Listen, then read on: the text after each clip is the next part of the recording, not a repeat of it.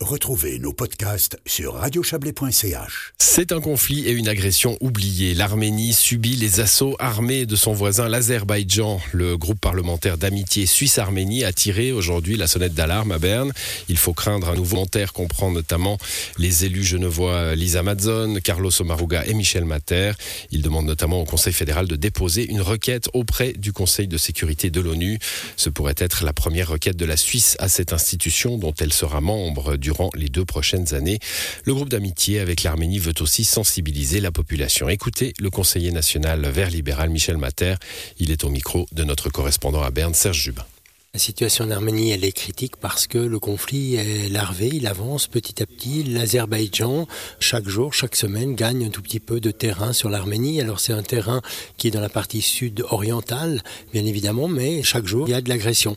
Et on a vu ces derniers jours que le corridor de Lachin, comme il s'appelle, qui est un corridor important parce qu'il permet de transférer ben, les vivres et les biens entre deux parties où il y a des Arméniens, et eh bien ce couloir, il est fermé par les Azéris.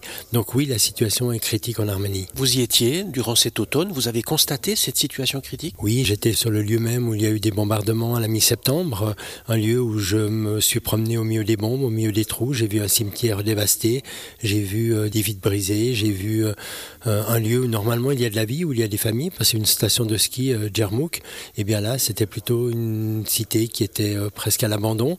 Ce n'est aucunement une zone militaire, c'est une zone civile, puisqu'on y fait du ski, donc ça veut dire que les gens normalement doivent s'amuser. On parle beaucoup de la situation en Iran, évidemment aussi de la situation en Ukraine. Comment est-ce qu'on explique que la situation en Arménie ne fasse pas la une des médias? Je ne sais pas si c'est parce qu'il y a trop peu de morts ou bien parce qu'il y a une communication qui est moindre. Ça a aussi été mon interrogation lorsque j'étais en Arménie. J'ai dit directement aux Arméniens, vous devez faire plus en communication, montrer les choses, c'est important. C'est pour ça aussi qu'on est euh, devant les médias aujourd'hui pour euh, dénoncer ce silence parce que le silence il tue petit à petit un peuple, une culture, une civilisation. Nos valeurs sont les mêmes. Il y a un mot qui revient dans votre langage, c'est celui de génocide.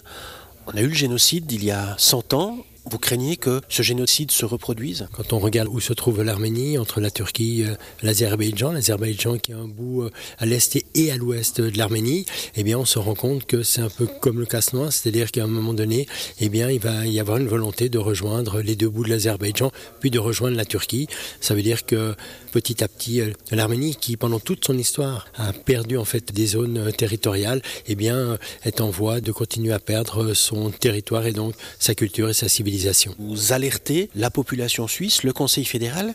Qu'est-ce que vous leur demandez? Une demande de résolution auprès de l'ONU. C'est un acte de la Suisse par rapport euh, à des valeurs en commun. Ce qui est surtout important, ce sont les droits de l'homme et le droit international et la démocratie. Parce que l'Arménie est un pays démocratique au milieu de deux pays où la démocratie est un vain mot. Au niveau de l'appel à la population suisse, il y a un élément très spécifique. C'est un appel en fait à la Migros qui commerce avec l'Azerbaïdjan, avec le gaz d'Azerbaïdjan. Expliquez-nous cette situation. On est dans un scandale ouvert parce que la Migros défend des valeurs qui sont nobles, j'allais presque dire des valeurs suisses, et cette Migros fait commerce avec Socar qui est dans les mains, entre autres, de l'État euh, azéri. Et quand les gens vont faire le plein à la pompe chez Migrolino, eh bien, ils mettent euh, du pétrole azéri et donc euh, automatiquement, eh bien, il y a ce lien avec un pays qui agresse un autre. Donc euh, on demande simplement que les valeurs de démocratie, de liberté et de droit soient respectées, y compris par la Migros.